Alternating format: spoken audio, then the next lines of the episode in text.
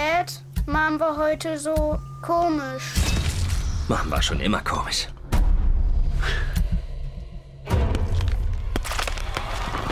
Was machst du denn hier drüben? Kann ich Ihnen helfen? Mein Sohn spielt so gerne Verstecken. Kannst du ihn bitte holen? Das hier ist Privatbesitz, okay? Du bist ein sehr dummer Junge. Kann ich helfen? Ist Dylan da? Dylan, Dylan, komm hierher, Liebling. Ihr kleiner Junge. Ich habe keine Kinder, Kleiner. Hatte überhaupt keine Ahnung. Wovon redest du, verdammt? Mami braucht Hilfe. Es ist alles in Ordnung. Er ist verschwunden, ich weiß es.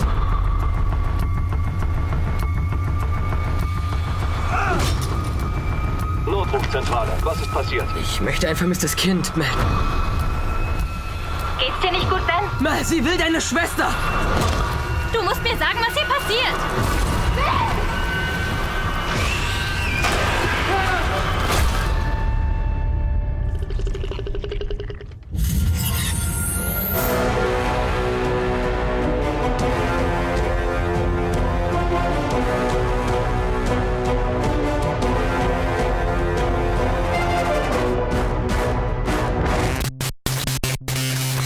Hallo und herzlich willkommen zu den Reviews diese Woche. Ich bin der Johannes und ich bin erstmal alleine. Der Luke kommt dann gleich für die Episoden, für die, für die, für die Serie noch dazu. Aber wie die letzten zwei Wochen auch schon, äh, bin ich derjenige, der, der, die, der die Filme geschaut hat, weil Luke sehr beschäftigt ist. Diese Woche zumindest noch. Und ähm, ich einfach gerade sehr viel Spaß daran habe, die ganzen äh, Filme nachzuholen, die jetzt hier theoretisch im Kino rausgekommen sind und so. Und ähm, eben auch die Zeit hatte, einfach viele Filme zu schauen. Deswegen, es gibt drei Filme von mir und zwei Serienreviews von mir und Luke gleich dann im Anschluss. Aber ich fange jetzt erstmal an mit äh, The Witch Next Door oder The Ratchet auf, äh, im englischen Original. Der ist unter der Regie von Brad Pierce und Drew Pierce, ein äh, Bruder-Regieduo, wenn ich das äh, richtig erkenne, die auch schon den Film Deadheads gemacht haben. Und es spielen mit äh, John Paul Howard, Piper Corda, Jameson Jones, Assi Tesfaye und äh, einige mehr. Und der Film handelt von einem Teenagerjungen, der nach der, nach der, oder ich glaube, seine Eltern sind zumindest getrennt, aber noch nicht geschieden, aber es steht kurz bevor. Und er ist äh, bei seinem Vater für eine Zeit lang in, in, in, dessen Haus oder sowas wie ein Ferienhaus, keine Ahnung, ist auf jeden Fall halt an einem, ich weiß gar nicht, ob es am See oder am Meer ist, aber auf jeden Fall gibt's ist halt sein Vater verwaltet halt ein, eine, eine Bootsanlage, ein Bootssteg. Und genau, er hilft da so ein bisschen aus, er lernt ein Mädel dabei kennen, in die er sich verguckt, aber hauptsächlich geht es darum, dass im Nachbarhaus eine junge Familie äh, wohnt und er beobachtet, dass äh, irgendwas mit der Mutter nicht zu stimmen scheint und Stück für Stück stellt sich raus, sie ist eventuell von einer, einer bösen Hexe besessen, die äh, Kinder frisst und dann, also halt Mütter vor allem vereinnahmt und dafür sorgt, dass die Erwachsenen in der Umgebung die Kinder, die sie mal hatten, vergessen und dann entführt sie die Kinder und frisst die. So, äh, genau, das ist ein, ein, ein, Horrorfilm, der so eine Zeit lang, also jetzt gerade in, in Covid-Zeiten in den USA so ein bisschen Schlagzeilen gemacht hat, weil das der eine Film war, der die ersten Wochen nach den ganzen Kinoschließungen tatsächlich noch äh, immer wieder auf Top 1 der Box-Office-Charts war, einfach weil der tatsächlich gleich von Anfang an in den ganzen äh, Autokinos lief und äh, somit der einzige, einer, einer der wenigen Filme war, die in der Zeit überhaupt äh, tatsächliche Kino-Einspielergebnisse hatten. Das heißt, der war jetzt, der kann von sich behaupten, äh, einige Wochen auf Platz 1 der US-Kinocharts gewesen zu sein, auch wenn das nur bedeutet hat, dass er halt ein paar tausend Dollar gemacht hat oder, oder keine Ahnung, 30.000 Dollar oder sowas. Ich weiß jetzt gerade die genauen Zahlen nicht mehr auswendig, aber ähm, ja, er hat zumindest für Aufsehen gesorgt. Hier ist er jetzt auch rausgekommen, ähm, auch im Kino. Und ich fand den Film ganz, äh, ganz nett. Ich hatte Spaß damit. Es ist ein Film, der von seinen Horrorelementen relativ straightforward und jetzt und auch relativ bekannt ist, würde ich mal sagen. Was hier ganz cool ist, also einerseits ist er, ist, ist er schön atmosphärisch gemacht. Ich war von der Machart des Films sehr beeindruckt. Oder halt also hat mir einfach, einfach gut gefallen, die Atmosphäre, mit der der Film spielt. Und auch wie er diese, dieses, sich erst subtile und dann weniger subtile Verändern der Mutter nebenan inszeniert. Und was, wo der Film halt ganz, ganz stark äh, seinen Einfluss herzieht, ist Hitchcock gerade. Äh, der Film Rear Window, beziehungsweise das Fenster zum Hof, ist fast schon zu offensichtlich, die, wie oft der, wenn, also wenn man sieht, wie oft der Film halt Hommages an, an diesen Hitchcock-Film äh, bringt, vor allem gegen Ende, wo es dann einmal darum geht, wie, wie, wie die Hexe in, mal kurz in Schach gehalten wird, mit, indem ein, eine Kamera mit Blitz verwendet wird, was ja so eine sehr bekannte, ein sehr bekanntes Element aus The Rear Window ist. Fast schon zu äh, offensichtlich für meinen Geschmack manchmal.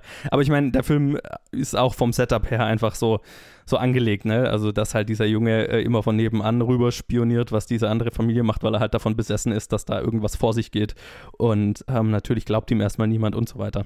Also, das ist schon alles sehr äh, Fenster zum Hof, aber äh, durchaus äh, gekonnt umgesetzt und äh, auch durchaus mit spannenden Sequenzen. Also, wo man noch nicht weiß, ist die Mutter schon besessen, ist sie nicht besessen. Also, es ist relativ klar, dass von Anfang an eine Hexe da ist, ist jetzt nie die Frage, ob ist, bildet er sich das nur ein. Das, das ist jetzt ein Fass, das der Film nicht aufmacht, aber ja, wie das umgesetzt ist, ist, ist cool. Und ähm, auch die Kreatureneffekte sind, sind 1A, also da, da hat der Film durchaus auch Body-Horror-Elemente, die, die sehr cool gemacht sind. Und was für mich auch funktioniert hat tatsächlich, war diese anbahnende Teenie-Romanze, die da mit drin hängt. Und die Vater-Sohn-Beziehung war auch ganz nett. Ähm, also all das kommt zusammen in einem Film, der halt, äh, der, der sehr viele schöne Elemente hat und einen atmosphärischen, teilweise gruseligen kleinen Horrorfilm zaubern kann. Das Einzige, was den Film halt so ein bisschen äh, zurückhält, ist das, die relativ konventionellen Elemente, die er halt manchmal hat. Und ich bin mir nicht ganz sicher, was ich von dem Ende halten soll, ob es clever ist oder einfach unnötig twisty da bin ich noch, äh, ja, da bin ich noch nicht so ganz zu einem Entschluss gekommen. Umgehauen hat es mich jetzt aber nicht dann am Ende. Aber es ist ein netter kleiner Horrorfilm, der, glaube ich, äh, gerade in den, also der jetzt nicht nur in den USA da jetzt ein paar Wochen in den, in den Autokinos weit oben war, äh, weil er halt der einzige Film war, der da lief, das war er ja nicht, sondern ähm, der, hat, der hat schon genug, dass er gerade für eine, für eine Zeit, in der einfach auch nicht viele Filme rauskommen, logischerweise, da durchaus hervorstechen kann und sich, glaube ich, einen, einfach einen, einen, guten Ruf auch erarbeitet hat, zu Recht. Und das ist auch schön, wenn so ein sehr kleiner äh, Independent-Horrorfilm äh, das auch äh, tun kann. Und für seine anderthalb Stunden macht er sehr viel draus und ich kann ihn durchaus empfehlen. Nicht der überragendste Horrorfilm des Jahres, aber das muss auch nicht sein. Äh, es ist ein spaßiger Hexen-Body-Horror Rear-Window-Verschnitt für zwischendurch. Und den lohnt es sich durchaus anzuschauen. Durchaus, denke ich, auch im Kino, weil er ist, wie gesagt, äh, sehr schön produziert. So, äh, so viel zu meinem ersten Review. Jetzt äh, springen wir nach dem Trenner in unser erstes Serienreview äh, der zwei Serien, die wir ja gerade äh, Episode für Episode besprechen. Wie gesagt mit Luke und dann hören wir uns im Anschluss zu zwei weiteren Filmen. Bis gleich. Und von Hexen zu Hexen, quasi Hexen, kommt der Luke dazu. Surprise. Diese Woche haben wir die, die Aufnahme ein bisschen aufgespaltet, weil ich wenig Zeit habe. Äh, aber nächste Woche bin ich dann wieder bei allem dabei, damit Joe nicht ganz so allein hier äh, vor oh, sich hinreden muss. Ja, ja, ich fühle mich schon so einsam. Ach, es tut die mir so dritte leid. Woche in Folge. Es tut mir sehr leid. Äh, ja. Alles gut, alles gut. Aber ähm, Zeit, Zeitdruck verspürt auch ein anderer Charakter, keine Ahnung. äh, Oh no. ähm, mehrere Charaktere, wenn man, wenn man genau, wenn man genau äh, sein wollen, in The Red Lake, die bisher auf jeden Fall die für mich interessanteste Folge darstellt. Ja. haben wir, haben wir viele, viele schöne und viele gruselige Elemente. Merlin verarscht ein paar Fae, Nimue kriegt ihr Schwert zurück. Und wir haben eine wiederkehrende Figur, die wir jetzt einige Folgen nicht gesehen haben, nämlich Püm die direkt in den Fängen eines äh, liebesbedürftigen, fettleibigen Man-Childs landet. Fischers, genau, ja. Mhm. Ja. Joe, wie hat dir denn die Folge gefallen? Also, also ich stimme dir zu, es war definitiv die interessanteste für mich bisher. Auch gerade deswegen, weil die halt einfach so visuell und ja, von den Elementen, die halt drin vorkommen, von diesem äh, düsteren Fantasy-Aspekt halt einfach so ein, so ein Sweet Spot bei mir getroffen hat. ne? Also der ganze äh, King, wie heißt der, Lord Rugen, ja. mit seinen äh, nicht Zombies, aber Zombies Mhm. und allem, allem, was mit dem zu tun hatte und so, das war halt einfach. Ich bin mir nicht sicher, warum. Also, okay, ich, äh, ich, ich ich weiß, dass wir es halt am Ende gemacht haben, damit dieses Fey-Feuer irgendwo vorkommt. Ja. Aber, aber da, wir haben sehr viel Zeit damit verbracht und ich schätze mal, es wird hoffentlich wahrscheinlich irgendwo dann auch einen Payoff dafür geben. Aber ich, ich wusste es zu wertzuschätzen, einfach weil es da war. Ähm, das, das war schon, es war cool. Einfach weil, also, ne, wo, er- wo der den dann, wo er Merlin dann in diese Kammer führt und da liegen irgendwie Skelette rum und das, dann hängt da dieses Skelett von der einen irgendwo da drin und ich weiß gar nicht, wer, wer zur Hölle das ist und warum hat sie ihn, warum kriegt sie das, den Ring um? Whatever, es war, es war, äh, es hat den Emo-Boy in mir angesprochen. Lustigerweise ist es dieses Mal so ein bisschen umgedreht. Ne? Also mir hat die Merlin-Storyline, die ist mir ziemlich gut gefallen. Ja. Die Nimue-Storyline fand ich ein bisschen schwach. Ja, oh, das habe ich mit, gar nicht mit erwähnt. Ausnahmen. Das habe ich Mhm. gar nicht erwähnt, äh, ähm, was eigentlich, ich habe nur gesagt, dass sie ihr Schwert wiederkriegt, aber die Umstände, wie sie ihr Schwert wiederkriegt, sind vielleicht die interessanteren und vor allem episodenfüllenderen Teile. Sie wird nämlich gerettet von einer, äh, ja, von, von, von, von Schiebern, von, Ja, äh, ja, von, von Menschen, die quasi Faye aus den Wäldern retten und äh, in eine Siedlung bringen, in der sich so ein Faye-Widerstand formieren soll, angeblich. Genau, ich meine, das war äh, ganz, äh, ganz nett. Gab es einen, einen sehr offensichtlichen äh, Silence of the Lambs Fake-Out-Moment, ähm, Ja. den ich ganz witzig fand, aber halt nicht so, also ja, war, war okay. ähm, und es gab eine ganz coole Kampfszene mit ihr Ja. gegen Ende der Episode, die ich sehr zufriedenstellend fand, zumindest. Und ich glaube, da kann die Serie auch definitiv später mal punkten. Also, ne, wir, ich, wir bewegen uns ja dahin, dass sie jetzt lernt, mit diesem Schwert umzugehen, schätze ich mal. Und das ist ja alles, alles noch so ein bisschen unbeholfen. Und ich habe schon Bock drauf zu sehen, wenn sie halt lernt, damit so richtig umzugehen mit ihren Kräften und so weiter. Ich glaube einfach, da kann visuell cool was draus werden, so, ne? Ja. Da, da habe ich Bock drauf. Und einfach äh, es ihr dabei zuzuschauen, wie sie irgendwie auf coole Art äh, und Weise irgendwie religiöse Fundamentalisten umlegt.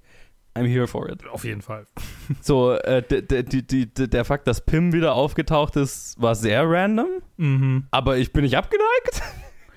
Weil das war so, okay, sie taucht einfach wieder auf und ist instant in so einem, in so einer fast schon, ja, in einer erzwungenen Ehe. Nicht, ja, sie heiraten ja noch nicht, aber quasi, ne? Mhm. Sie haut ja ab, bevor sie heiraten können, aber es ist halt so, okay. Und, und dann haut sie halt ab mit einem mit einem Emo-Wikinger Mhm. oder mit einem Wikinger Bad Boy. Ich meine, cool, also, sure, ich bin, ich bin gespannt, was draus wird. Es war sehr random und sehr weit weg von allem, worum die Serie bisher ging, aber sure. Und ja, also Nimue, Nimue's Storyline halt, ja, ich, ich mag Arthur immer noch nicht, aber das ähm, kann ja kann ja auch werden. Aber ich, ich finde ihn bisher immer noch den schwä- schwächsten Teil jeder Episode. Ja, seine Schwester ist mir in der Episode sympathischer geworden. Ja, das auch. Und dann haben wir noch, haben wir noch, hatten wir noch einen ganz coolen Moment mit unserer neuen Evil äh, äh, Klosterschwester Oh, gegen ja. Ende. Oh ja, oh ja. Neuer Lieblingscharakter.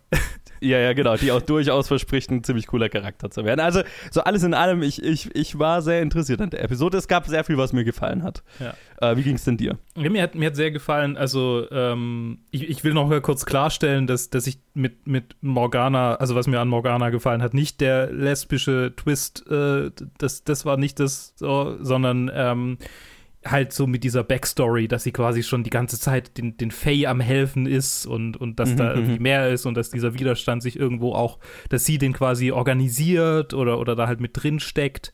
Das, Ja. das war nicht so, okay, cool.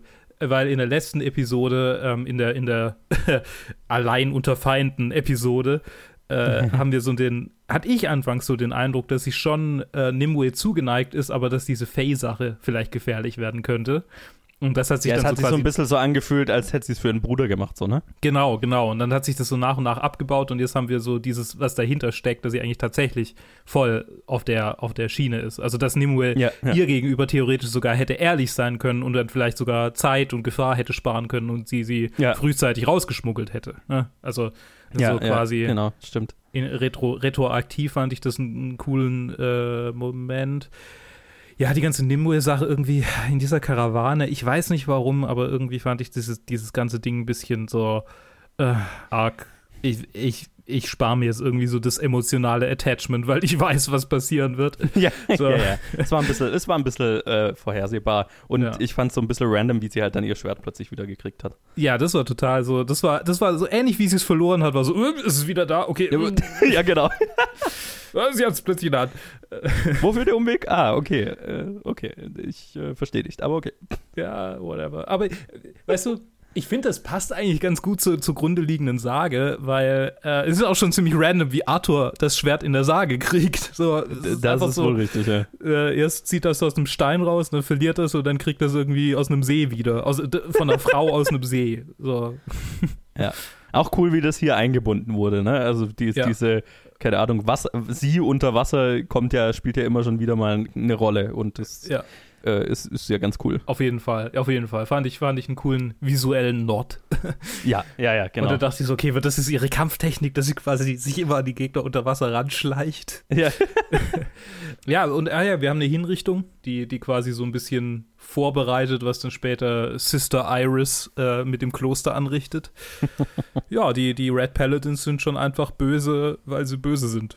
So. Ja, da Durchaus. Also da ist nicht, da ist kein, diese keine Nuance drin. Aber Bad Guys. Aber gut, klassische Fantasy halt irgendwie. Also so, Ja, ja, ja. ich weiß, irg irgendwo, ich weiß nicht mehr, jetzt, das habe ich jetzt schon wieder vergessen, aber irgendwo in der Episode wird doch auch gesagt, äh, wenn man sich so ein Kreuz in den Hinterkopf einbrennt, dann ähm, irgendwie, dann, dann ist man schon eine bestimmte Typ Mensch oder irgendwie sowas. ja, ja. Irgend so ein Satz fällt irgendwo mal in der, in der Episode und das war so, ah ja, okay, das ist alles klar. Die sind einfach alle Fanatiker, alle, alle sadistische Fanatiker.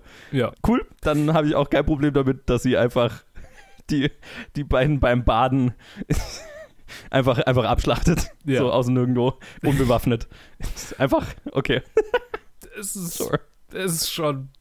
Ja, also die, die Serie ist überraschend brutal dafür, dafür wie, wie ähm, teeniehaft sie sich manchmal anfühlt. Ha, stimmt, das haben wir noch gar nie so richtig besprochen, dass es so, dass es schon so ein Teen, so einen YA-Charakter hat, ne? Ja, es ist, es ist schon so eine ABC-Serie, irgendwie äh, Merlin Mhm. oder, oder Supergirl oder, oder Mhm. äh, wie hieß diese Superman-Serie, wo es um seine Teenagerjahre ging? Weiß ich nicht mehr. Lois, Lois and Clark oder? Nee, ja, ist egal. Ähm, nee, es ist äh, die, die Stadt, in der er aufwuchs. Ich glaube, es hatte. Ach, Namen- Smallville. Smallville, war's, genau. So, Ja, ja, so ja. diese, diese, ne, so, so das, das Feeling habe ich dabei. Ja, ja, ja. Oder ja. Mhm. Buffy oder wie, auch, wie sie auch alle heißen. Und die sind ja alle nicht brutal, weil es halt Daytime-Serien sind. Und ich weiß nicht, es, ich weiß nicht, ob es daran liegt, dass ich diese Serien und diese, diese Form der, der Charakterentwicklung und des, des Gefühls der des äh, Coming-of-Age romantischen Dramas äh, in Verbindung mit Action und Gefahr, so die, die Hero's Journey irgendwie, äh, aber halt auch quasi so persönliches Wachstum im Sinne von Erwachsenwerden. Ob ich das so mag in Verbindung mit dieser Hyperbrutalität. Andererseits, wenn ich mir die Fantasy-Romane angucke, die ich früher gelesen habe, in dem Alter, in dem, auf, den das auf das das zugeschnitten ist, in Romanform habe ich schon ganz schön brutale Sachen gelesen. Und äh, da, da, also da kann das hier kaum gegen anstinken, ehrlich gesagt. Ja, ja, Und da ja. funktioniert es ja auch mit dieser Hyperbrutalität im Kontrast dazu, dass ein Charakter eigentlich noch gar nicht erwachsen ist oder noch nicht vollständig irgendwie ausgereift ist, einen Platz in der Welt finden muss. Und, Ich meine, Game halt, of Thrones ist ja nichts, also ist ja nichts Ja, das stimmt. Aber hier ist es, Game of Thrones hat halt sehr, sehr, sehr erwachsene Storylines und hier ist es irgendwie Also so. ich, hast- würd- ich meine jetzt auch mehr so die Bücher, wo die Charaktere ja halt sehr viel jünger sind als in der Das Serie. stimmt. So, ne? Ja, ja, aber es ist, es ist, es ist nicht der Hauptfokus. Und hier geht es halt wirklich exklusiv um den Hauptcharakter, die halt irgendwie so ein bisschen ihre ach ja, und Männer und ich weiß nicht so recht, wie ich mich damit fühlen soll und aber ich will, ich will Rache und ah, was will ich denn über meinem Leben überhaupt? Und, und aber es schlachtet halt Leute brutalst ab und das ist fast ein bisschen Disconnect manchmal, wo ich denke, irgendwie, das passt, die zwei, die zwei Aspekte passen nicht so hundertprozentig zusammen, weil ich dann, weil ich dann den, also ich weiß gar nicht, ob wir an, am Ende der Folge noch irgendwie groß sie allein sehen. Das, äh, ich habe es jetzt vor ein paar Tagen gesehen, deshalb ist es ein bisschen her.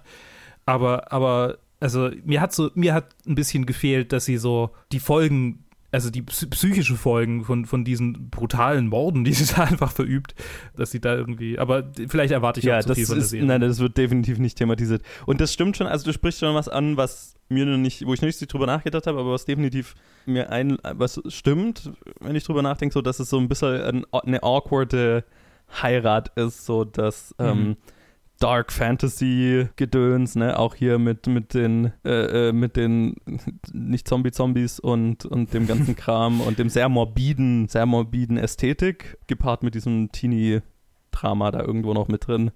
Vielleicht ist es da auch das, was, was die Episoden so ein bisschen unrund sich bisher doch durchweg äh, alle so ein bisschen haben, haben sich so angefühlt, so ein bisschen Mhm. unrund. Mal mehr, mal weniger. Also die, die hier für mich jetzt am wenigsten bisher. Aber das ist äh, durchaus ein As Aspekt. Das ist ja, glaube ich, auch, warum ich den Charakter von Arthur am wenigsten mag, weil der ist am meisten noch so ein bisschen Teenie-Drama. Ne? Oh ja, oh ja. Und mein Onkel mag mich nicht. Ah. ja, ja, genau, genau. Und oh, ich bin ein Bad Boy, weil ich bin ein Dieb. Ja, Aber ne, ähm, das Ja. habe ich auch in dieser Episode ich bin so ein gemacht. echter Nein. Gangster, denn ich habe schon mal eine Bäckerei überfallen. Genau, genau, genau.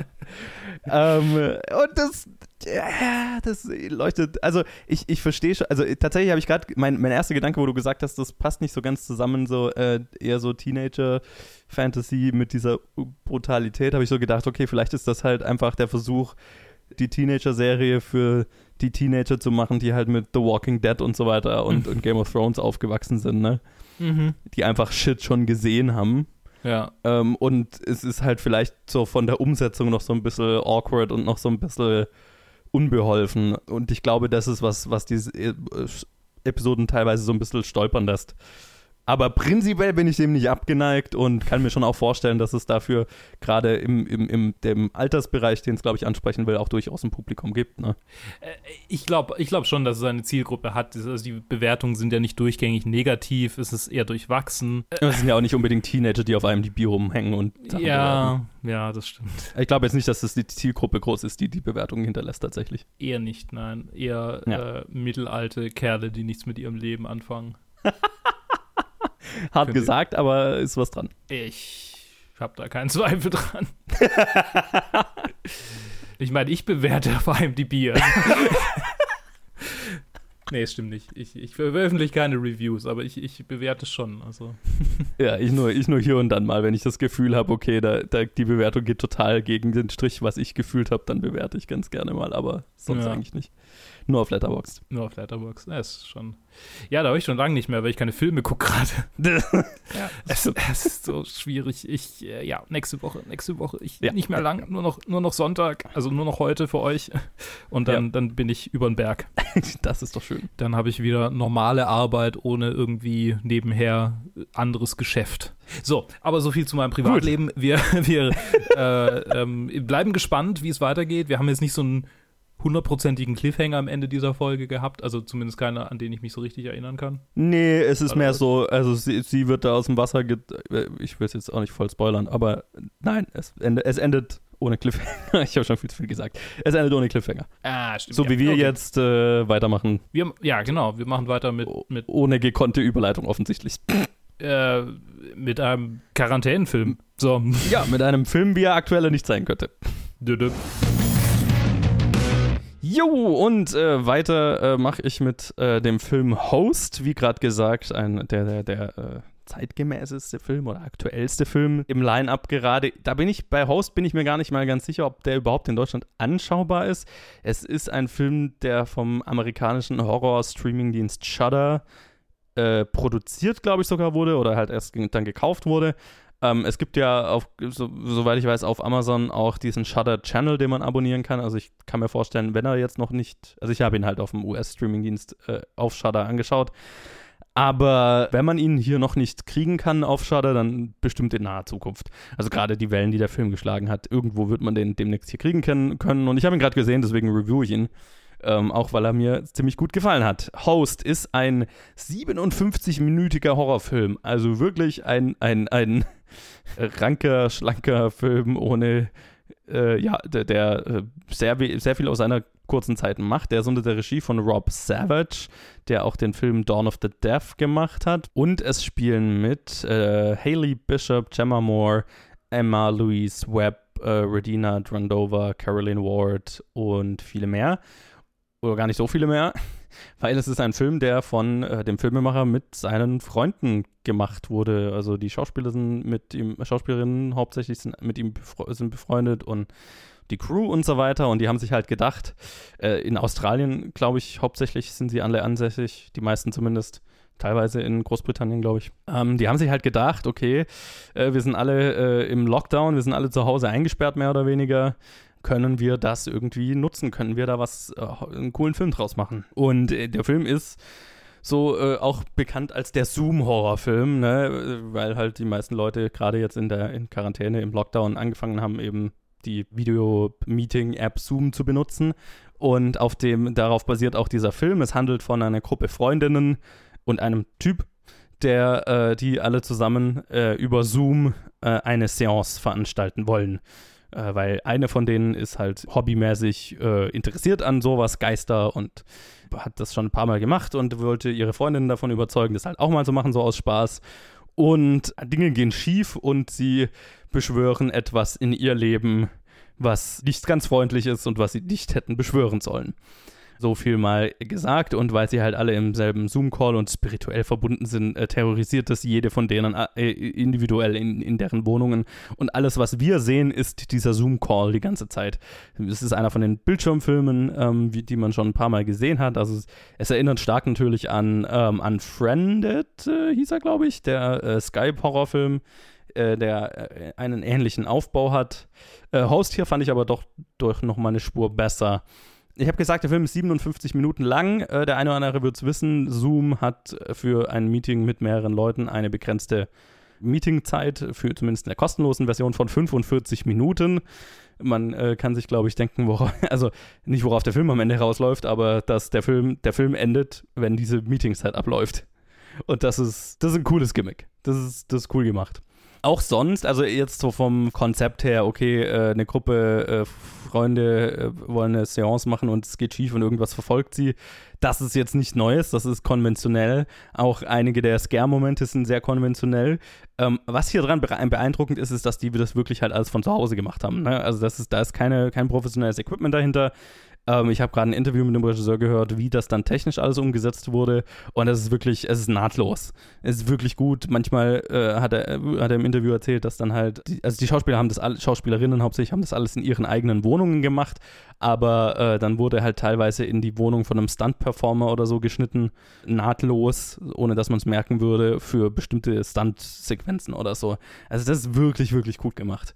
Gerade effektmäßig. Ähm, sind da Shots drin, wo nicht ersichtlich ist, dass die das jetzt einfach relativ, also super low budget äh, von zu Hause einfach gemacht haben. Und das ist, das ist beeindruckend, das ist richtig cool. Und es gibt dann eben noch ein paar wirklich gut gemachte äh, Scare-Momente drin, wo auch eben das, der Fakt, dass es sich in einem Zoom-Call alles rumbewegt, wo das auch kreativ eingesetzt wird. Also Zoom hat ja einmal zum Beispiel das Feature, dass man einen individuellen Background machen kann, der quasi hinter einen gekiet wird. Ähm, das ist, spielt eine große Rolle äh, bei, bei einer von denen und wie das dann für den Horror eingesetzt wird. Richtig cool gemacht. Und ein Feature ist auch, dass man wie so Snapchat-Filter über Gesichter legen kann. Äh, also dann irgendwelche Masken oder Hundeohren oder whatever. Und eine von denen spielt damit oben herum und dann gibt es einen Moment, wo der Zoom, Zoom-Call den Dämon im Raum erkennt, ohne dass man ihn sieht und dann ist es interessant zu sehen, wie dieser Filter auf den Dämon, den Unsichtbaren, reagiert. Das ist creepy as fuck. Das ist eine coole Idee und davon gibt es einige und in den schlanken Ranken 57 Minuten kann man mit dem Film wirklich nichts falsch machen. Also konventionell ja, aber vor allem für die Entstehungs-, für die Umstände der Entstehung und die, den kreativen Umgang mit äh, sehr beschränkten Mitteln und, und natürlich, also der Film spielt zur Zeit der Corona-Pandemie, also das ist im, spielt im Hier und Jetzt, spielt mit den, mit den Bedingungen, in denen wir uns befinden. Ne? Die machen eine Zoom-Seance, weil sie sich nicht sehen können, weil sie alle durch die Pandemie zu Hause eingeschlossen sind. Also es ist, er kommentiert aktuelle Geschehnisse, ohne dass es, ohne dass es nervig wirkt, ohne dass es pandery wirkt. Das ist gekonnt. Das ist gekonnt umgesetzt und der Film ist zu Recht einer der meist äh, besprochensten Filme zurzeit. Das hat er schon verdient und das ist beeindruckend und ich kann ihn empfehlen. Wenn man ihn kriegt, äh, das habe ich nicht recherchiert, aber zum, sonst auf, auch auf dem US-Streaming-Dienst US Shudder einfach mal die sieben Tage Testversion. Dafür kann man das, kann man sich die Umstände schon mal geben. Lohnt sich. So, und äh, dann würde ich sagen, einen Trenner, dann äh, ein weiteres Serienreview mit äh, mir und Luke und dann hören wir uns ganz am Ende nochmal für den letzten Film. Episode 3 von Warrior Nun, Epheser 6.11, beziehungsweise Ephesians 6.11, Put on the full armor of God, so that you can take your stand against the devil's schemes. Oder ziehet an den Harnisch Gottes, dass ihr bestehen könnet gegen die listigen Anläufe des Teufels. Ja, wir erleben, wie Ava äh, mehr von ihrem, äh, von ihren Kräften versteht, wie sie, wie sie von den Nonnen trainiert wird, Ja, aber so nicht so richtig. Also wie sie sich halt durch ihre ähm, mir schon sehr ans Herz gewa- gewachsene Ironie und ihren Sarkasmus äh, so erfolgreich irgendwie gegen jeglichen Pathos wehrt, was, was hervorragend funktioniert. Und äh, ja, äh, so ein bisschen mit, mit ihrer neuen Rolle, die ihr jetzt mehr und mehr zu klar zu werden beginnt, äh, hadert und sich der, der Rolle halt nicht wirklich beugen will. Und wir haben noch äh, eine eigentlich zugrunde liegende ständige Investigation-Storyline, die aber immer so ein bisschen eingestreut wird, über die wir noch nicht so richtig geredet haben, die schon in der letzten Folge anfing mit äh, Shotgun Mary, die äh, dem auf die Spur geht, was, was ihre, ähm, ihrer Schwester, also der, der vorherigen Trägerin des, des Halos, des äh, Scheins, des Heiligenscheins, ähm, widerfahren ist, des Engelsscheins. Ich Ja. weiß gar nicht, wie es auf Deutsch heißt. Das wäre tatsächlich interessant zu wissen, wie sie es übersetzt haben. Ja. Ja, ähm, Ich, ich möchte noch, dass du den, äh, die, die Regisseurin aussprichst. Oh, ja. äh, stimmt, das haben wir bei Curse vergessen, aber ist ja nicht so. Ag Agnieszka Smoc Smosni Smosniska? Sm- Smos Smosinska? Smosinska? Smo Oh ja, ist so im Nachhinein gar nicht so schwer, wie es aussieht zumindest. Agnieszka Smoschinska, vermutlich. Äh, Ja, klingt nicht verkehrt tatsächlich. eine polnische Regisseurin, die äh, die nächsten beiden, also diese Episode und die darauf folgende macht. Die war bei Field Guide to Evil tatsächlich, hat sie zwei Episoden gemacht. Aha, okay. Äh, oh nee, eine Episode, Entschuldigung, da ist kein, das ist eine. Und viele polnische Sachen, äh, kleine äh, Kurzfilme, äh, TV-Episoden und einen Langspiel, zwei Langspielfilme, wenn ich es richtig sehe hier. Ja. Äh, aber alle, alles sehr polnischsprachig. Interessant. Genau. Cool. Äh, und, und also weiterhin Alba Baptista, Toya Turner, äh, Tegla Rutten, Rutten Lorea, Lorena, Andrea und so weiter und so fort. Ganz, ganz viele Schauspielerinnen und Schauspieler. Und ich fand die Folge notwendig, gut, wichtig für Avas Charakterentwicklung, Mhm. aber ein bisschen, ja. Ich war nicht enttäuscht, aber es war so, okay, ja, die Folge ist notwendig, klar. Mhm. aber, aber, also sie hat mich nicht vom. Also sie war schon. Nee, sie hatte, sie hatte super. Es ist jetzt. Red du, sorry, ich, ich, ich red du doch erstmal darüber. Ich, ich habe die ganze Zeit vor mich hingestammelt, red du doch mal drüber, wie dir die Folge gefallen hat. Bitte. Also, ich glaube zu wissen, was dich enttäuscht hat oder so. Ich glaube, die Folge ist halt nicht so ein Highlight wie die zwei davor, ne? Und das liegt halt vor allem daran, also es ist eine sehr reduzierte Folge. Es ist sehr, man möchte fast eine Bottle-Episode nennen, wenn es auch keine wirkliche ist, weil wir sind nicht in einem Raum, wirklich in einem Raum oder so, aber wir sind in einer Location. Ja. Wir äh, bewegen uns nur mit Ava durch dieses Kloster und ähm, es ist im Prinzip eine Episode, wo sie ständig mit der Entscheidung konfrontiert wird, sich diesem Nonnenorden anzuschließen und zu akzeptieren, was die ihr erzählen, wie äh, was, was die Welt angeht und vor allem was ihren Platz in der Welt angeht, was ja einfach für sie, zumindest laut diesem Orden, halt sehr plötzlich äh, äh, für sie entschieden wurde, ohne dass sie da ein Mitspracherecht hatte. Und ja, die Folge handelt davon, ob sie das akzeptieren will oder nicht. Und ich bin ein großer Fan davon, zu welcher Entscheidung sie am Ende kommt Mhm. weil das einfach super vielversprechend ist und wie du ja auch schon gesagt hast, wie was ihren Charakter nach wie vor einfach sehr spaßig macht, ist, wie sie äh, mit ihrer mit ihrem mit ihrer ironischen Sicht auf alles und vor allem halt was man ihr halt auch total abkauft, so diesem ähm, yo, ich war tot und querschnittsgelähmt. Ich, also ich, ich nehme es halt einfach auch, ich, ich freue mich einfach, dass ich wieder hier bin und nehme alles andere eigentlich nicht so wirklich ernst, ne? Mhm. einfach diesen, diesen, äh, den Lei mit Leichtigkeit erfüllten Blick aufs Leben, den sie hat, der ist einfach sehr sympathisch und sehr erfrischend und ich mochte, worauf es rausläuft. Es fühlt sich dadurch halt auch die Episode ein bisschen langsamer an, einfach weil wir denselben Diskurs ein paar Mal durchmachen. Ob sie das jetzt mit dem Pater macht, der diesen Orden leitet, oder mit unterschiedlichen Schwestern, die ihr mal mehr oder weniger wohlgesonnen sind. Das Hin und Her ist ein paar Mal wiederholt einfach dasselbe in der Episode. Ja. Und das ist, ist okay und notwendig, wie du ja auch gesagt hast. Das war, ähm, wir haben ja auch die letzten zwei Episoden so drauf gewartet, okay, wann erfährt sie endlich, was tatsächlich Sache ist?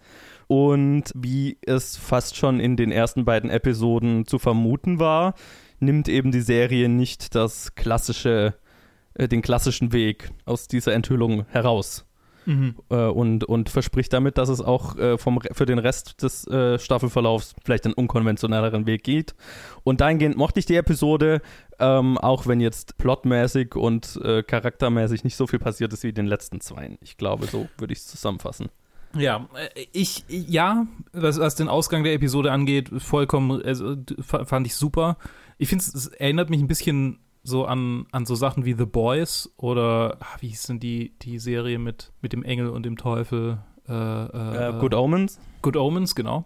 So, es gibt einen Status quo und unser Hauptcharakter ist quasi stellt, fängt den, also er fährt vom Status quo, oder er stellt die, also er fährt sie im Gegensatz zu den anderen beiden. Wobei, nee, bei, bei The Boys ist ja auch so ein bisschen, äh, der Typ erfährt erst dann, dass die Heroes alle shitty sind. Aber so, so, so quasi stellt sich halt so dagegen, gegen dieses System und dann gibt's halt Enthüllungen, was eigentlich schon die ganze Zeit irgendwie am, am Brodeln war. Und ich, ich habe so eine, eine starke Vermutung, ziemlich ein Vibe, dass das auch hier der Fall sein wird. Dass so, Mhm, selbst wenn dann irgendwie das Ende der Episode jetzt nicht, also ich kann mir nicht vorstellen, dass es so den hundertprozentigen Verlauf nimmt, wie das Ende der Episode suggeriert. Sie wird schon ihren eigenen Weg gehen, aber ich, ich bin mir sicher, dass es schon auch irgendwie äh, nicht ohne die Nonnen geht. Definitiv, ja. Also ich glaube Ja. jetzt nicht, dass, dass die aus dem Bild sind. Im Gegenteil. Aber, ja, ja, genau. Ähm, Und ähm, es verspricht ein, Konf ein von Konflikt äh, behaftetes Verhalt, äh. Ganz genau. das Und, ist- und ist das, spannend, das ja. lässt sich gut an. Das lässt sich gut an, weil es Ja. halt nicht zum so einem, okay, das ist meine Mission, jetzt äh, lass mich meine Mission machen. Ah. Genau, genau. Jetzt kommt die Training-Montage und danach bin ich äh, die Supernonne. Ja, ich meine, dann könnte die Episode halt irgendwie nach einer Folge vorbei sein, weil, okay, Ja, ja. dann wäre es ein Spielfilm einfach. Dann wäre Ja, es Karate Kid. Karate-Nonne. Mhm. Ja, Karate. Es ist ein, ein, ein potenzieller Exploitation-Film. Wenn es den nicht schon gibt. Ey, wer weiß, wer weiß. Ja, es, es gibt gar nicht so viel über diese Episode zu sagen. Ne? Es, wie fandst du diese Backstory mit, dem, mit den unkritischen Kreuzzügen?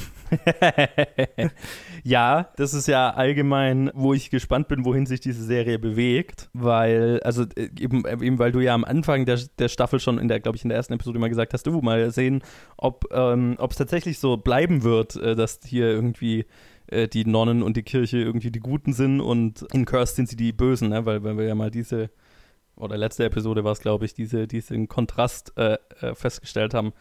Und ähm, das ist eben, was mich auch interessiert. Und deswegen mochte ich, glaube ich, auch ihren ironischen Umgang damit so, weil natürlich die Kreuzzüge so, so unkritisch darzustellen, ist, ist schon, also könnte halt ein potenzielles Problem sein, finde ich.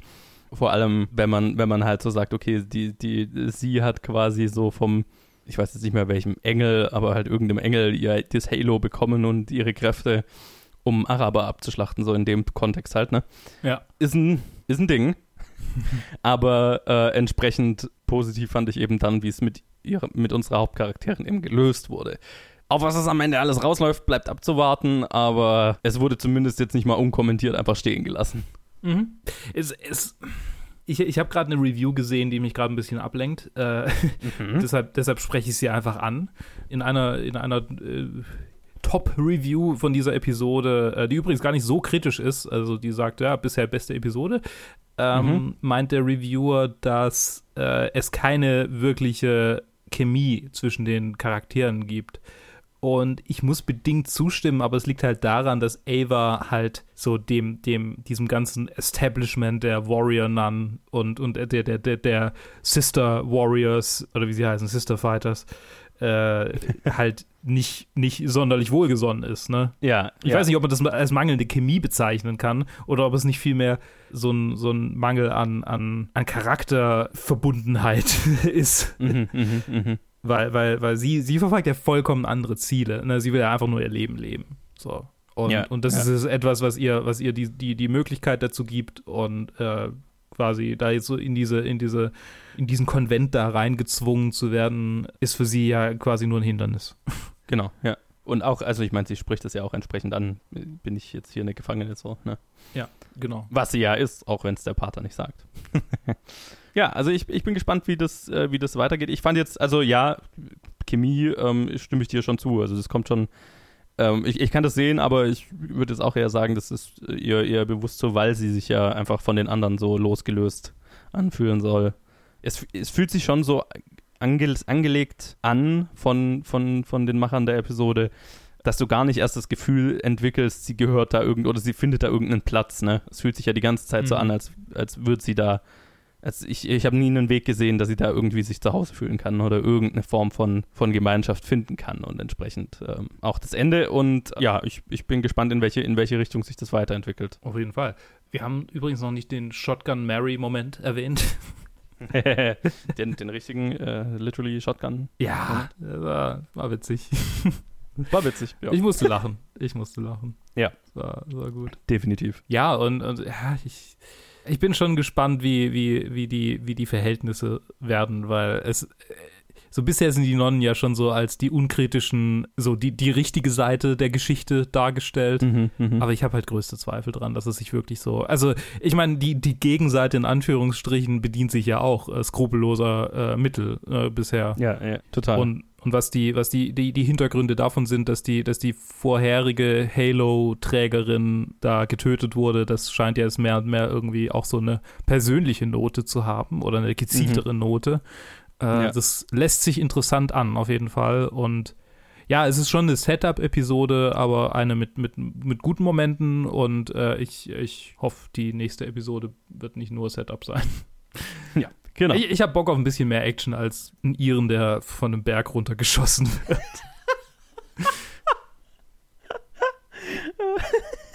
Was schon cool Ja, war, es- aber mein Gott, ist, also Sure. nenn, nenn mich, nenn mich äh, äh, verwöhnt, aber Warrior Nun sollte halt auch ein bisschen Warrior sein. Das ist richtig, genau. Wir Ja. warten ja noch auf den Exploitation-Teil, den die Comics wohl haben. Ja, auf die, Late die, die Latexrobe. Die die, nicht brauche ich jetzt nicht unbedingt, Nee. aber das wird sich, glaube ich, fehl am Platz anfühlen, aber so. Sie hat ja eine Lederjacke auf dem, auf dem Cover von, von der Serie. Genau, ja, ja. Das ist, glaube ich, so weit, wie es geht. Übrigens hier noch ein Goof bei dieser Episode, was ich witzig fand, was mir auch aufgefallen ist, dass die Nonnen halt auf diesem, auf ihrem Übungsplatz richtig schlecht einfach auf Sicherheit äh, Acht geben. Also da, da gibt's welche, die mit Handfeuerwaffen auf Ziele schießen und hinter den Zielen trainieren andere Nonnen. Oh, okay, das ist mir gar ist nicht so- aufgefallen. So, äh, das, Ich kann's mein- nicht, das geht nicht. Der Herr wacht über sie. Ja, ja, genau. Also wenn ich, if I die, I die. Genau. cool. Ja, aber, aber äh, ich, äh, ja, ich, ihr bleibt, bleibt trotzdem besser, besser als Cursed bisher und ich bin gespannt. Ja. Und wir haben noch einen Film. Du hast noch einen Film. Ich habe noch einen Film. King und, of Staten Island. Genau, bis, bis, bis gleich. Bis dann. Tschü tschüss, ich gehe jetzt. Alles okay? Ja, klar ist alles okay. Was, was meinst du? Kommst du ohne mich hier klar? Wie, du glaubst, ohne dich überlebe ich hier nicht? Benimm dich einfach nicht wie ein Arsch, okay? Und wehe, du bist nicht nett zu Mom. Sie ist wirklich fertig und braucht endlich mal eine Auszeit. Ich gönn ihr ständig eine Auszeit, aber, aber mir gönnt ja auch niemand eine Auszeit. Also, Was redest du denn da schon wieder? Jeder, den wir kennen, macht sich immer nur Sorgen um dich. Deinetwegen war meine Kindheit total scheiße. ja, stimmt, ist mir entfallen. Meine Kindheit war richtig geil. Du hast dir aber nicht das alleinige Recht auf Craziness, nur weil Dad tot ist. Du durftest wenigstens Zeit mit ihm verbringen. Sei froh, dass du nicht so viel Zeit mit ihm hattest. Deswegen bist du nämlich fast normal. Wenn du ihn gekannt hättest, wüsstest du, dass, dass er ein echt cooler Typ war. Aber dein Leben wäre dann versaut. Okay, aber was hast du jetzt genau vor? Suchst du dir einen Job? Oder ziehst du vielleicht aus? Weiß ich noch nicht. Ich glaube, ich, glaub, ich mache ein Tattoo-Restaurant auf. Und der letzte Film für heute ist The King of Staten Island unter der Regie von Judd Apatow. Äh, ein Regisseur, sehr bekannt durch seine Dramedies, ähm, der so Sachen äh, gemacht hat wie äh, The 40-Year-Old Wor- Virgin. Oh, ich sehe ja jetzt nur die deutschen Titel. Also Jungfrau 40 männlich sucht und so. Dating Queen. Also halt so Komödien halt. Und es spielen mit Pete Davidson, Belle Powley, äh, Marissa Tomei, Steve Buscemi, Bill Burr und äh, viele mehr. Und der Film ist so ein bisschen autobiografisch, äh, äh, auch von Pete Davidson eben mitgeschrieben, der die Hauptperson spielt und äh, wohl sehr halt sehr, sehr nach seinem Leben, äh, nach seiner Geschichte orientiert, handelt von einem Mitte 20-jährigen Loser, wenn man so will, der auf Staten Island, dem äh, Stadtteil von New York, ähm, noch bei seiner Mutter, gespielt von Marissa Tomei, zu Hause wohnt und nicht so wirklich weiß, was er mit seinem Leben anfangen soll. Seine jüngere Schwester ist gerade dann mit der Highschool fertig und geht jetzt aufs College und er hängt halt noch zu Hause rum und äh, hängt mit seinen Stoner-Freunden ab und ähm, das, das ist sein größter Traum im Leben, wenn man es überhaupt so nennen kann. Also die, die, die, er hat nicht wirklich irgendwelche Träume oder Ziele, aber das meiste, was, also wenn er jetzt irgendwie sich für ein Ziel entscheiden müsste, dann sagt er halt immer, sein, sein Traum ist es, ein, ein Tattoo-Restaurant aufzumachen, also ein Restaurant, wo man während dem Essen noch Tattoos kriegen kann.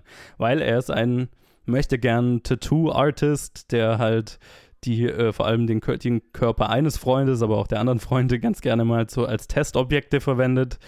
Und er ist nicht besonders gut. Also er arbeitet dran, aber äh, nicht alles, was er gerade tut, ist erfolgreich. Die Handlung wird dann so ein bisschen äh, losgetreten, als er äh, mit seinen Freunden irgendwo rumhängt und ein, ein, ein neunjähriger Junge kommt, glaube ich, vorbei und äh, kommt mit denen ins Gespräch und der fragt den Jungen, ob er ein Tattoo will und fängt an, den zu tätowieren und dann, also abgesehen davon, dass es völlig unmoralisch ist, ein Kind zu tätowieren, hat der Junge dann keinen Bock mehr, aber hat schon einen Strich auf dem Arm und dann kommt der Vater des Jungen bei ihnen zu Hause vorbei, um, um die Mutter anzuscheißen und das, der ist gespielt von Bill Burr. Aber das führt letztendlich dazu, dass er sich, dass der, der Typ sich in die, in, in die Mutter von Pete Davidsons Charakter verliebt. Und die Mutter ist äh, deswegen, also ist verwitwet, der Vater war äh, Feuerwehrmann, ist im Einsatz gestorben und Bill Burrs Charakter ist ausgerechnet auch Feuerwehrmann. Und es geht dann so ein bisschen darum, oder ja, ich meine, der ganze Film geht darum, wie äh, Pete Davidsons Charakter so einen Sinn im Leben finden muss in, und halt äh, also befeuert durch diesen neuen Partner seiner Mutter im Leben, mit dem er eigentlich nichts anfangen will, vor allem weil der halt Feuerwehrmann ist wie sein Vater. Ja, wie wie er über diese Turbulenzen, die daraus entstehen, ja, vielleicht zu, zu seinem, zu seinem Sinn im Leben finden kann, zu seinem Weg ins Leben finden kann. Der Film hat mir ziemlich gut gefallen, sehr gut sogar. Ich finde, Judd Apatow-Filme haben generell oftmals ganz gerne ein Problem mit der Länge. Der Film ist mit 2 Stunden 16 Minuten sehr lang. Und für die Art von Film, die er ist, ist das nicht wirklich rechtfertigbar, finde ich. Entsprechend hat der Film durchaus Stellen, in denen er sich zieht und äh, so ein bisschen durchaus manchmal so wirkt, als würde er ziellos umherirren in, in Szenen, die mit Sicherheit sich total wichtig angefühlt haben für die Macher des Films, aber ich glaube, den Film hätte man gut etwas streamlinen können. Das äh, mal dahingestellt, aber die Geschichte an sich ist total, total herzlich. Also es ist wirklich schön gespielt. Marissa Tomei ist die Königin dieses Films. Äh, sie ist fantastisch als die Mutter die auch einerseits damit klarkommen muss, dass sie halt so einen Loser-Sohn zu Hause rumhängen hat, aber andererseits jetzt gerade, wo die Schwester dann aufs College geht, auch irgendwo Gefallen daran findet, dass halt noch der, ja, dass sie noch jemanden hat, aber halt dann eben da in Bill Byrne einen neuen Partner findet und äh, das erste Mal so ja, realisiert, dass es vielleicht gar nicht so gesund ist, wenn der Sohn so ziellos zu Hause rumhängt. Und der Sohn ähm, muss eben mit dem neuen, mit dem neuen, mit der neuen, nicht Vaterfigur, aber mit dem neuen Partner seiner Mutter klarkommen was schwierig ist. Und auch Bill Burr, Bill Burrs Charakter hat, äh, ist durchaus nicht, äh, ist, ist, ist kein Unschuldslamm und hat auch einiges zu lernen in diesem Film. Und das äh, führt alles sehr schön zusammen. Und Pete Davidson spielt so einen charmanten Charakter. Ich meine, ich habe jetzt comedy-mäßig nicht so viel von ihm gesehen, aber es ist ja wohl sehr nah an ihm dran. Ich schätze mal, er spielt eine Version von sich selbst. Also ist er wahrscheinlich ein sehr, sehr charmanter Typ. Und es ist sehr schön, ihm dabei, ihn dabei zu beobachten, wie er halt so fast schon unwillig einen Weg ins, im Leben findet. Und da ist auch noch eine Beziehung äh, mit drin, die er zu einer Kindheitsfreundin hat, ähm, die so, mit der er halt immer mal was hat, aber er will sich nicht so wirklich committen. Sie wäre schon gern mit ihm zusammen. Auch das zwischen den beiden ist total, die Chemie zwischen den beiden stimmt total, ne? Das ist eine total natürliche Beziehung. Man glaubt denen das, dass sie sich seit klein, von, klein, von Kindesbeinen an kennen und ähm, dass sich da, ne, also dass sie schon eine Beziehung hatten, bevor sie eine auch tatsächlich sexuelle Beziehung hatten. Und das ist, ja, auch wie, wie sich das entwickelt, ist total schön. Und auch die Beziehung zu seinen Freunden, die schon alle Stoner-Losers sind, aber die auch wesentlich dazu beitragen, dass er dahin findet, wo er am Ende des, wo er am Ende des Filmes hinfindet. Es ist eine, eine herzliche Coming-of-Age-Story, wenn man es überhaupt so nennen will, von, für einen Mitte-20-Jährigen, aber es ist schon irgendwie so. Er, er, er spielt halt so ein ja, in, im, im Teenageralter hängen hängen gebliebenes Man-Child, wenn man so will. Aber im Gegensatz zu vielen Komödien, vielleicht jetzt auch gerade Will Ferrell-Komödien, der ja auch so einen Charakter ganz gerne mal spielt, überwiegt hier in dieser Dramedy, wie ich es genannt habe, durchaus der Drama-Teil. Und das gefällt mir mehr als diese totale äh, äh, Comedy-Version davon, die ich ja nicht, nicht so wirklich leiden kann. Weil der Film halt, also der, Witz ist nicht, dass er so ein Man-Child ist. Der, der, der Witz kommt eher aus, aus Situationen und auch aus dem Drama heraus. Und der Film behandelt schon eher, dass es so ein bisschen ja, dass es, dass es total traurig ist, dass er so ziellos umherirrt und, und eigentlich keinen wirklichen Sinn im Leben hat der Film liefert auch immer mal so Ansätze, wo man dann glaubt, okay, uh, vielleicht äh, findet er ja hier sein, sein, sein, sein Calling, seine, seine Aufgabe im Leben. Und er hat durchaus Talente, er hat durchaus Dinge, die er, die er gut kann, er weiß es nur nicht und es ist spannend, das mit, dem, mit ihm zu erforschen. Ähm, also der Film ist äh, hierzulande im Kino rausgekommen, jetzt, äh, ich glaube auch schon zwei Wochen her oder so. Ich bin, bin jetzt relativ spät dran, damit den zu besprechen. Kino und gleichzeitig auf Amazon. Man muss ihn leihen für, glaube ich, irgendwie 14, 14 Euro oder so. Aber das ist der Film schon wert. Also äh, es ist ein Film, den ich äh, guten Herzens empfehlen kann. Wie gesagt, lang und durchaus auch stellenweise langatmig. Aber ja, ein, ein emotionaler Ride, äh, wirklich gut gespielt, auch von Bill Burr, der mich immer mehr als dramatischer Schauspieler überzeugt, was ich wirklich cool finde. Ich mag ihn durchaus auch als Comedian, aber erst als seine, seine Comedy an sich ist, ist äh, wechsel, wechselhaft für, für meinen Geschmack. Also ist jetzt nicht einer meiner Lieblingskomiker, aber ich mag ihn total als dramatischen, als dramatischen Darsteller hier jetzt und in Mandalorian war er ja auch und er taucht immer mal auf und hier hat er jetzt wirklich eine substanzielle Rolle und er macht das wirklich gut. Aber wie gesagt, hier die, die Königin dieses Films ist Marissa Tomei und äh, sie ist auch großartig. Also schaut ihn euch an, kann ich, kann ich wirklich empfehlen, wenn man sich die Länge geben möchte. Auf Amazon oder im Kino. Cooler, cooler kleiner Film, äh, cooles kleines Drama mit gelegentlichen Comedy-Momenten. Und äh, ja, lasst uns wissen, falls ihr irgendwas von den Dingen, die wir diese Woche besprochen haben, äh, geschaut habt. Auf Facebook, Twitter, Instagram oder planfilmgeek at gmail.com. Und dann hören wir uns wieder am äh, Donnerstag mit, äh, ich glaube, Top 250. Ich bin mir nicht ganz sicher. Es könnte Top 250 sein. Ihr findet's raus am Donnerstag. Bis dann.